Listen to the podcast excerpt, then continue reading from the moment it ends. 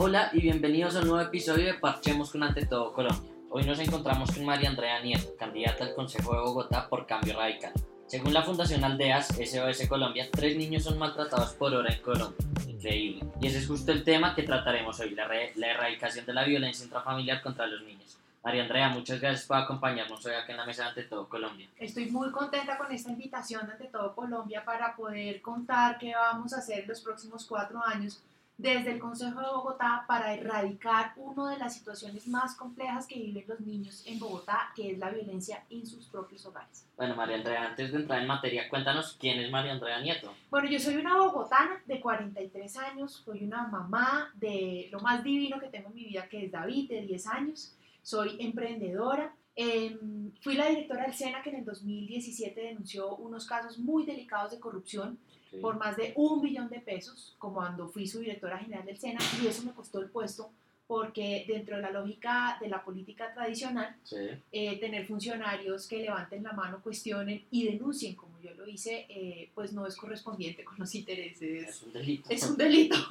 Eh, y entonces hice estas denuncias, me despidieron, pero eso eh, me llevó a unos procesos eh, internos y personales muy bonitos de encontrar y entender que mi misión y mi vocación es el servicio público y quiero ser concejal de Bogotá para seguir defendiendo, como lo hice en el SENA, la plática de los bogotanos. Bueno, María Andrea, cuando hablamos de maltrato intrafamiliar, ¿a qué nos estamos refiriendo? El maltrato intrafamiliar es según la Organización Mundial de las Naciones, eh, según digamos eh, la OMS, es un portafolio que se puede dividir en cuatro, en tres momentos. Uno son eh, las agresiones emocionales, psicológicas, Sí. humillaciones, maltratos, gritos. Eh, otro proceso muy delicado que también está, digamos, como en ese, que no tiene nada, nada- mucho que ver con lo físico, es la negligencia o el abandono, que son los niños que permanecen solos durante muchas horas del día. Ok. Esos chiquitos que, por ejemplo, entonces están amarrados a la cama o que desde los tres añitos están solitos en la casa. Esa Sí. es negligencia por abandono. Otro tema que ya es cuando pasa la parte física, que es eh, la agresión, y lo voy a decir todo. La palmada en la pierna, en el brazo, el pellizco, quemaduras con plancha, baños de agua caliente, baños de agua fría, cachetadas, eh, es la violencia física. Y la otra violencia es la violencia sexual, que ya Ok. es cuando hay una eh, agresión contra la integridad y la dignidad sexual del, del niño. Entonces, esos cuatro, esos cuatro elementos, digamos que esas cuatro categorías, son catalogadas por la Organización Mundial de la Salud como maltrato infantil. Ha habido estudios que han empezado a determinar con cohortes de más de 17 mil personas de diferentes razas en Estados Unidos, eso obviamente acá en Colombia todavía no lo hemos hecho, de cómo cuando los niños son sometidos a alguno de estos elementos de violencia intrafamiliar, se generan unas malformaciones en su proceso de crecimiento y empiezan a ser evidentes en su etapa de adolescencia y ya cuando son adultos. Entonces hay unas manifestaciones. Por ejemplo, en la parte emocional Sí. puede haber depresiones, eh, eh, desórdenes de, aliment- de alimentación como bulimia y anorexia, consumo de drogas. La gente cree que el que consume droga, eh, que eso es un tema, y, la- y es, y es muy gracioso, cuando la gente, y gracioso y patético y Sí, dramático. Tenemos que atacar el salud, la salud mental y eso es un problema de salud mental y salud pública, el consumo de drogas. Sí, pero el origen está es en las familias Claro.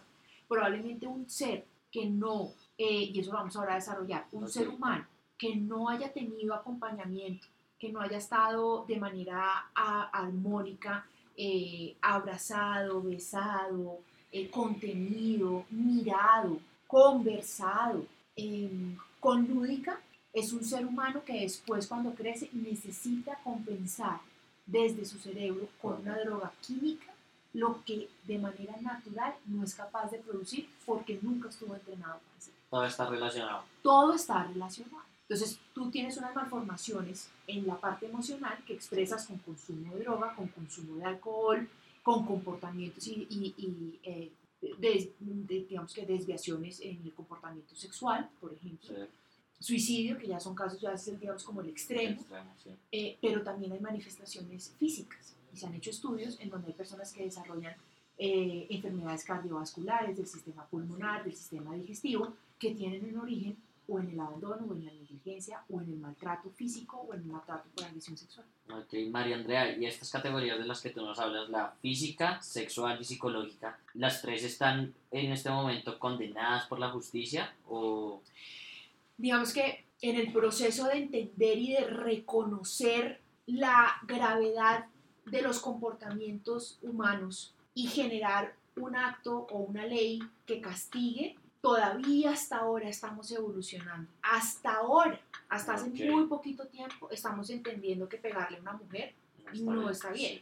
Cuando ahorita, y esto va a decir algo bastante impopular frente al tema de Betty la Fea, que Sí. está tan de moda. Sí. Yo lo vi como dos o tres capítulos y la forma de hace 20 años como en un horario triple A, el jefe cogía a la, a la pelipintada del, del pelo y la sacudía delante Sí, de sus sí. compañeras de trabajo es un horror. Hasta ahora estamos diciendo, hablando de feminicidios, estamos hablando del tema de la mujer, estamos hablando de la equidad de la mujer y no hemos superado las brechas salariales. En el tema de los niños, de los adolescentes, estamos crudos Ok. pero te voy a decir en que estamos mucho más crudos, en la crianza desde el nacimiento hasta los primeros tres años de vida. Los adultos creen que un ser humano, entre, los, entre el momento de nacer e incluso en su concepción, hasta los tres primeros años, como está tan chiquito, ni entiende, ni se da cuenta, y, lo, y, lo, y la violencia es el método como la gente cree que se debe criar un bebé. Pues porque en el medioevo no había estudios psicológicos de la Universidad de Harvard que dijeran todo lo contrario, pues agarrar a un ser humano a golpes era, digamos, como la técnica normal. Ok, sí. Por eso la sangre, la letra con sangre entra. Por eso hoy en día muchas personas naturalizan el maltrato que recibieron de sus padres, especialmente de sus madres. Porque el maltrato intrafamiliar, así como las mujeres hemos estado más tiempo en los hogares, pues hay que decir que las mamás, al no tener más información y mejor información de crianza, Siguen. han, han, han- exacto, han continuado con estas técnicas equivocadas, porque además criar es un proceso muy complejo. Claro. Ayudar a que un niño se desarrolle desde el comienzo de su nacimiento, cambiarle el pañal ocho veces al día, que no se le queme la colita, eh, darle la lactancia, sacarle los gases, eh, acostarlo a dormir, es agotador. Sí. Es que, es, que, es que ser mamá o ser papá, eso no es, un- no es como, eso, eso no es soplando y haciendo No. botellas. No, es agotador. Cuando nace un ser humano, por lo menos los primeros cinco años o seis años de vida, no se vuelve a dormir en el adulto. Entonces, claro, los niveles de irritación, de cortisona, de todo lo que uno genera en el, de la angustia que el bebé se enferme, que le pase algo, que se pegue, pues todo eso pone al cerebro adulto en estado de alerta para, sobre, para que la especie sobreviva. Pero nosotros somos la única especie en el planeta que maltrata a sus crías. Tú no ves en el planeta a una osa con sus osesnos violándolos, mordiéndolos o comiéndoselos. Eso no pasa. Tú no ves una manada de hienas atacando a las crías. En cambio, la especie humana es la única especie depredadora con, con sus, con sus cachorros. Y las dinámicas han ido cambiando, pero tú tienes razón en que Colombia se ha quedado, porque es, es claro que, digamos, si uno está en un centro comercial en Estados Unidos y el niño comienza a llorar, es un escándalo y la mamá se apena y pueden llamar incluso a la policía. Sí. En Colombia no pasa eso. No. En Colombia la mamá incluso puede pegarle una palmada delante de las personas y... Y uno se tiene que quedar callado. Yo Exacto. tengo para contar que hay un psicólogo chileno que admiro mucho que se llama Álvaro Payamares. Y para las personas que oigan esto y quieran tener más información, Sí. eh, pues accedan a sus páginas de, de Facebook y de Instagram. son Eh, Álvaro. Álvaro Payamares y Psicología Infantil. Ok. Y él dice, como adultos y como manada, cuando veas un niño en apuros, cerciórate hasta que esté a salvo. Me pasó hace ocho días, a la semana pasada, estaba yo en el portal de Suba repartiendo volantes, iba además para una entrevista a la localidad allá en las profundidades de la Gaitana, Sí. y un chiquito empezó a correr por toda la plazoleta de la entrada del portal Ok. y lo vi corriendo solito. El niño no tendría más de tres años. Y yo estoy muy pendiente de los niños por, por precisamente porque soy muy sensible a todo este tema. Mira, hasta que yo no me cercioré que el niño estaba con la mamá, no me fui, me devolví, incluso a sabiendas de que podía demorarme, o sea, que podía llegar más tarde a mi entrevista En campaña. en campañas. Es, es, nosotros en la calle tenemos que ser solidarios con los niños, incluso con los adultos. si un adulto está agrediendo a un niño, al, al adulto hay que decirle, cálmate, si quieres, cuéntame qué pasa, pero no agredas al niño. Otra historia. Al frente de mi apartamento yo logro ver la ventana de mi vecina. Ok. Es un chiquito que vive allí con sus padres. Creo que, es, creo que el niño además es adoptado. No no no- hay algo ahí en esa historia. Pero yo veía desde la ventana de mi comedor cómo, cómo le pegaban al niño. Y la primera vez quedé petrificada del, del terror. Sí. A la semana volvió a pasar. Y entonces yo me levanté, abrí la puerta y fui al apartamento Sí. y timbré. Silencio. Estaban en la pelotera. Claro, me imagino. Quedó en silencio. No me dijeron nada, volví a temblar. Y ella vino y me dijo, ¿quién es? Y le dije, hola, es tu vecina. Estoy viendo por la ventana que le estás pegando al niño. ¿Necesitas apoyo para que por favor no lo violentes más? La señora se quedó callada. Y yo le dije, niño, chiquito, ¿estás bien? ¿Necesitas ayuda? Porque los adultos, por no meternos en la vida privada de los demás, dejamos que a un bebé lo agreda. Y cada vez hay más conciencia frente a eso. Pero sigue, sigue siendo tu caso una excepción, lamentablemente. Pues cuando levanta la voz, claro, yo tengo, yo, a veces me ha pasado que voy con alguien y ese alguien se molesta conmigo porque yo le digo a otra persona, oye, ¿por qué le estás pegando al bebé? ¿Cómo se te ocurre? ¿Cómo se te ocurre que tú que tienes 70 kilos le vas a mandar un manotón a un ser humano que no llega ni a 10? Sí, sí. Es que un, un jefe no le puede pegar a su subalterno. El hombre no le puede pegar a su esposa. La esposa no le puede pegar al esposo. ¿Por qué si se acepta que un adulto le pegue a un niño? La naturalización del maltrato es, mi mamá me dio chancleta y cinturón y correa. Y mire lo buen ser humano que yo soy. No, todo lo contrario. Si no te hubieran dado chancleta ni te hubieran golpeado, probablemente serías un mejor ser humano y estarías menos traumado. Yo hago el ejercicio cuando estoy hablando de estos temas de ser muy sincero. Sí. Y es que a mí me pegaron cuando yo era chiquita. Y mi mamá, en campaña, y esto lo dije además públicamente cuando estaba recogiendo firmas para ser candidata a la alcaldía de Bogotá, en varios debates delante de los otros precandidatos, hablé del tema. Y ese fin de semana hubo tragedia familiar. Claro. Mi mamá lloró, mi mamá estaba muy avergonzada, mi mamá pidió disculpas, a mi mamá también le dieron, pero mejor dicho, mi mamá es además de 1940, pues de la década de los 40, porque ahora si me oye me decir, ¿cómo se te ocurre decir que yo soy de los 40? Si yo de la-?" Entonces, a ella también le dieron, y a ella incluso de chiquita, ella me cuenta que a ella le daban a escoger si rejos, si palos, o sea, tenían, era como eh, las herramientas de tortura, y, y además eh, el torturado y la víctima tenía derecho a escoger con qué. Pues claro, a mí no me pegaron, a mí me pegaron fue con la mano, pero esos golpes me dolieron muchísimo. Y no los comprendo aún a mis 43 años. Y ahí nace toda tu sensibilidad por el tema de... Una sensibilidad, claro, una sensi- porque además yo, yo tengo un carácter y un temperamento fuerte, decidido, eh, desde muy chiquita muy definido y determinado, que probablemente trataban de, eh, de, de- de domar en vez de encauzar. Entonces, eh, domar, se cree que es que hay que domar al niño, y eso no es así. Al niño hay que ex- exaltarle todo. ¿Y cómo se exalta? Entonces, pues, bueno, pero entonces, ¿cómo se cría con amor, con seguridad, con apego? Sí. Primero hay que tener seres, hay que traer seres humanos al mundo con conciencia. Tengo una capacidad emocional, tengo una capacidad económica, tengo una capacidad física para recibir a un ser humano y lo voy a traer al mundo. Lo más importante es la capacidad interna emocional. Es decir, soy consciente que voy a tener muchas noches sin dormir, que voy a tener que multiplicarme si tengo que seguir trabajando y tengo que seguir criando. Y tengo que entender que es un ser humano. Eso no es como uno se lee las instrucciones del celular, del computador, del Sí. televisor, pero nunca entiende lo del ser humano y nos excusamos como no traían las instrucciones debajo del brazo. No, hoy en día ya hay como entenderlo. Y hay que entender que en los ocho primeros años de un niño, de un ser humano, se desarrolla el 85% del cerebro. ¿Qué significa eso? Significa que la masa gris que tenemos todos en el cerebro empieza a generar eh, conexiones neuronales.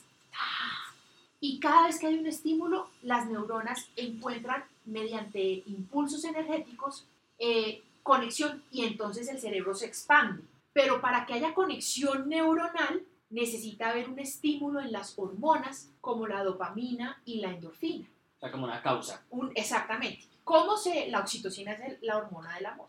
Ok. Una mamá puede lactar y genera leche en su cuerpo cuando oye al niño medio despertarse, inmediatamente lo- eso es lo que las mujeres llamamos me bajó la leche. Uno oye al niño y el estímulo fisiológico natural de la selva es bebé, sobrevivencia y la oxitocina, ¡pa! y bombea. La leche se transforma, la sangre se transforma en leche. Eso es una cosa hermosa. Entonces, cuando uno tiene esa conciencia, hay que traer un ser humano para arrullar, para mirar, para hablarle, para murmurarle el lenguaje del amor.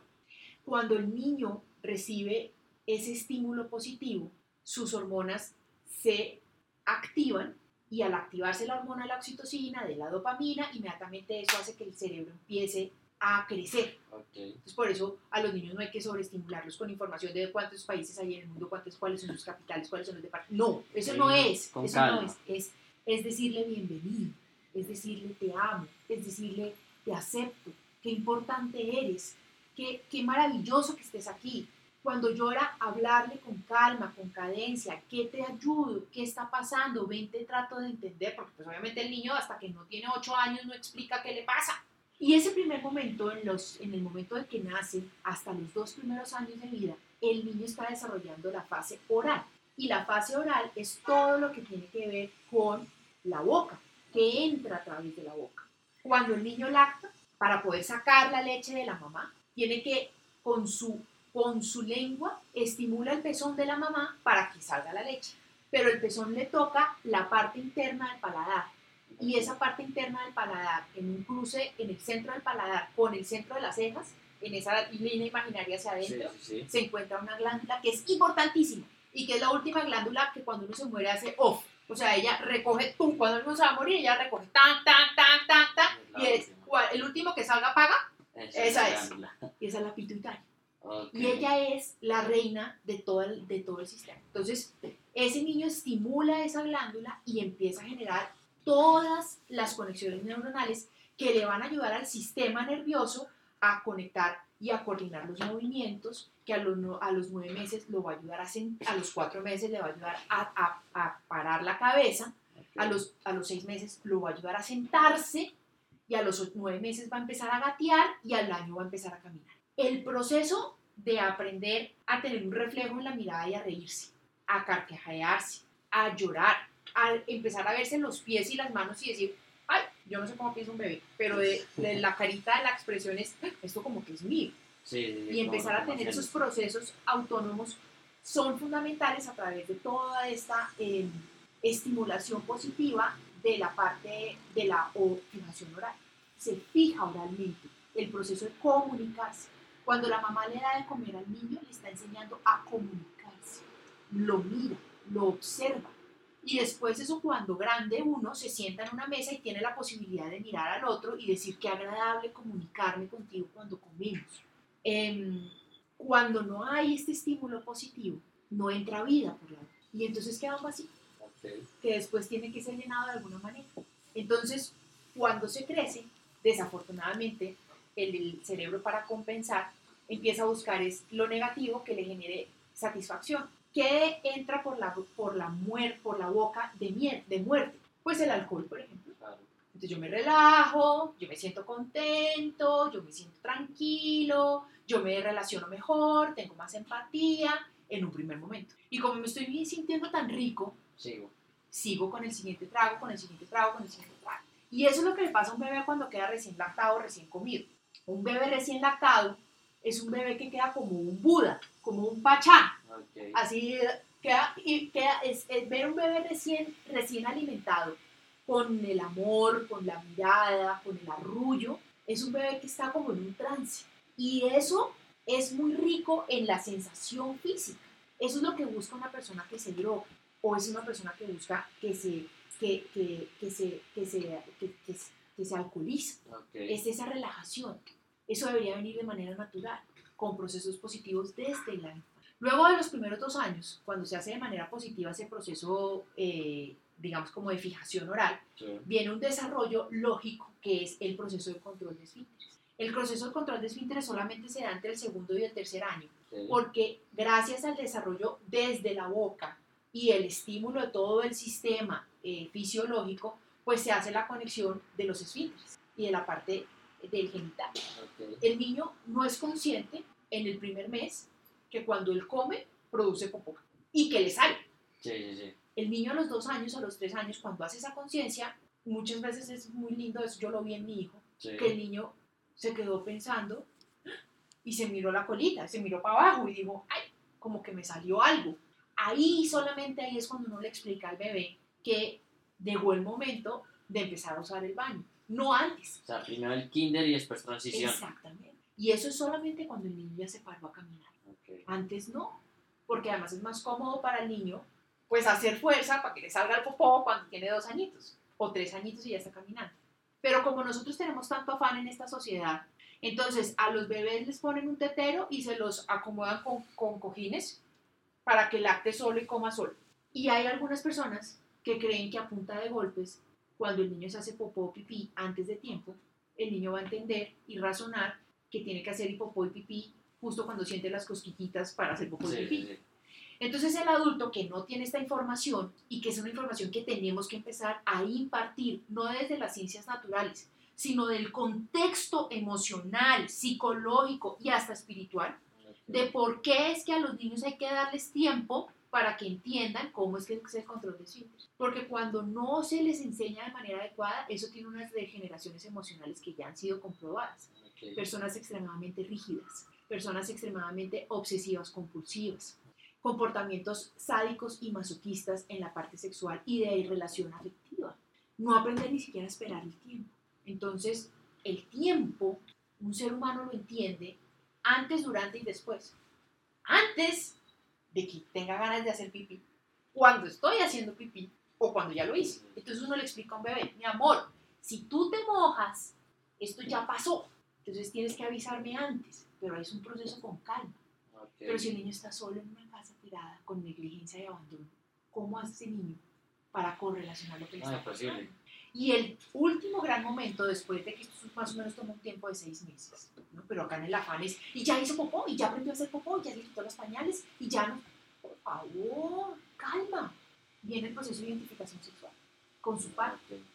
Y ese proceso de identificación sexual es muy importante porque es aprender los roles dentro de la cultura, dentro de la sociedad, dentro del contexto social en el que nosotros nos encontramos. Y te estoy hablando que ahí solamente se fueron seis años que son extremadamente importantes. Queda sellada la semilla, plantada la semilla de lo que ese ser en el futuro va a convertirse cuando salga al mundo a caminar. Entonces nosotros en Bogotá queremos cultura ciudadana, pero hay una cantidad de gente histérica que no respeta las normas. Nosotros queremos gente que se comporte eh, y haga la fila. Queremos gente que acate la autoridad y respete las normas. Queremos personas solidarias. Queremos personas eh, legales, que no le roben al otro. Queremos seguridad. Pero tú sabes cuál es el momento de la vida de los bogotanos en donde perciben, viven y sienten el primer momento de inseguridad en sus vidas, ¿Cuál? En sus hogares, La violencia intrafamiliar. En la violencia intrafamiliar, en el abandono, en la negligencia. El primer abuso de autoridad que un ser humano vive es cuando tiene un padre o una madre que abusa de su autoridad. Porque la autoridad no son los golpes, no es asesinar al otro, no es imponerse al otro, es ayudarle a comprender los procesos para que se comporte de manera adecuada. Entonces fíjate que si nosotros queremos invertir en la, queremos cambiar el país, queremos cambiar la, la ciudad, nosotros tenemos que entender dónde está el origen del problema, del comportamiento, la genealogía del conflicto, como le digo yo. Y esa genealogía de ese conflicto está en los hogares, para entender las cifras de inseguridad y de violencia intrafamiliar. Las tres localidades en donde más violencia intrafamiliar en la ciudad son estas. La número uno, Kennedy. La número dos, Ciudad Bolívar. Y la número tres, San Cristóbal. Con sus respectivos barrios o sea, donde más información hay de agresiones. En Kennedy está el barrio Ciudad Kennedy Sur. Ok. En Ciudad Bolívar está el Recuerdo Sur. Y en San Cristóbal, Vitelma. Allí se reportan casos en donde hay eh, agresión contra los niños o contra las niñas. Pero estos ya son casos muy graves. El niño llegó a la clínica. El niño, está, el niño lo reventaron contra una pared. Sí, ya casos extremos. Exacto, pero antecitos del caso extremo está algo muy grave y es que puede que uno no llegue nunca a la clínica, Pero si entre los 3 años y los 8 años, durante 5 años de vida, todos los días alguien te pegó, ese comportamiento adulto sistemático contra ese niño ya genera unas malformaciones emocionales que se van a reproducir de manera, digamos, en el largo plazo, en el mediano plazo e inmediatamente. Si tú ves un niño que le pega a un perro cuando Sí. tiene 3 o 4 años, es un niño que le lo está pegaron. maltratando. Si ves un niño de 6 años o de 8 años que coge un compañerito, el más flaquito, el más chiquito, el más vulnerable en el salón, y lo pone contra el piso y le revienta la cara, es porque a él le han hecho eso. Últimas es el ejemplo que le están dando. Es lo que están haciendo, eso no es ejemplo. Ok, Un ejemplo es sí, positivo. es lo que le están haciendo. Entonces, ¿qué tenemos que hacer? Nosotros tenemos que generar acuerdos distritales para que haya información. Por ejemplo, en las comunidades más vulnerables, donde los adultos están menos informados, donde menos acceso tienen a conocer las técnicas de crianza con apego, con seguridad, con, em- con salud emocional estable. Pero para que eso suceda, el adulto se tiene que saber. El adulto tiene que decir, ¡ay! Yo no le puedo pegar al niño. Y tiene que reconocer que a él le pegaron. Y tiene que entender cuáles fueron las consecuencias de los golpes, del maltrato, de la negligencia, de la violencia sexual que pudo haber sufrido. Nosotros nos aterramos con las cifras de violencia sexual Sí, o las cifras que tú mencionabas de tres niños al día maltratados. sí. Resulta que en violencia sexual son 24 mil casos de violencia reportados, que no han venido Reportados. reportados, exactamente. Esto es que ya el niño tiene una afectación en su Sí. genital, el niño ya llegó a la clínica, o la mamá le descubrió algo al papá, o el papá descubrió algo del esposo o de la mamá Sí, sí, sí. porque además hay que recordar, la violencia intrafamiliar y la violencia sexual está el peligro en la casa Sí. es el tío, el primo, el padrastro o, la, o el papá. Entonces eso es importantísimo y unas etapas más críticas. Entre los 8 y los 12 años es el punto álgido en las estadísticas en donde más los niños están siendo vulnerables. Es- un, es un tema terrible. Entonces es muy importante que nosotros empecemos a tener acciones que no es un payaso o un policía una tarde de domingo de no le peguemos a los niños. No, Haciendo hay capacitaciones, explicar profundamente. Yo como esto lo entiendo, Sí, me preocupa, lo viví, sí. lo trabajé y he recibido información por más de 20 años de diferentes técnicas de cómo se puede entender, conocer, aplicar mejores mecanismos de crianza. Lo hice en el SENA, porque el SENA tiene una población vulnerable de estrato 1, 2 y 3 en todo el país. Eh, eso no quiere decir que el estrato 25 no cometa acuerdo. abusos, no, también, y muy graves, tan graves que de ahí es donde salen los corruptos. Porque cuando un papá y una mamá le roba las miradas, el afecto, el abrazo, los besos que el niño necesita, si tiene un estrato social alto, ese ser después va y va a compensar lo que pasó. Y ahí son los corruptos de cuello blanco.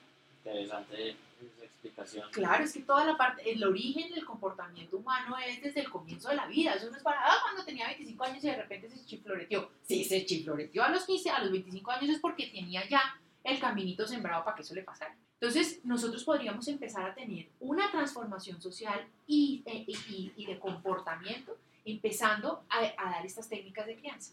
Entonces, yo no di técnicas de crianza en el SENA. Obviamente eso no se podía pues porque no tenía sentido. Pero sí pusimos una cátedra transversal, capacitamos a más de 200 eh, instructores en la entidad para que pudieran hacer procesos de autorregulación del ser humano. Nosotros hoy en día necesitamos entender que cuando nos duele algo lloramos, que cuando nos da rabia algo manifestamos nuestro mal genio, que podemos estar nostálgicos. Y que hay una cantidad en el portafolio de emociones de los seres humanos que tenemos que empezar a entender y aceptar y que no nos tenemos que desquitar con el otro cuando tenemos rabia, cuando tenemos frustración, cuando estamos ahogados, cuando estamos tristes. No nos tenemos que matar, no nos tenemos que quedar en, en- en la cara, no nos tenemos que pegar, sino que tenemos que autorregularnos. Y entender eso ayuda a sembrar semillas para que haya una transformación de esos chicos en escena que recibieron esa información para cuando se conviertan. Arendra, y si, si tú llegas eh, al, al consejo el próximo 27 de octubre, que ojalá así sea, ¿qué vas a hacer tú para erradicar la violencia Primero hay que ser un líder que hable de este tema. Hay que hablar y No hablar. lo y hay hablar. No, no, no. Pues es decir, por ejemplo, Gilma Jiménez fue una mujer, una pionera Sí, sí, sí. en términos de eh, levantar las banderas en contra del maltrato. Ok.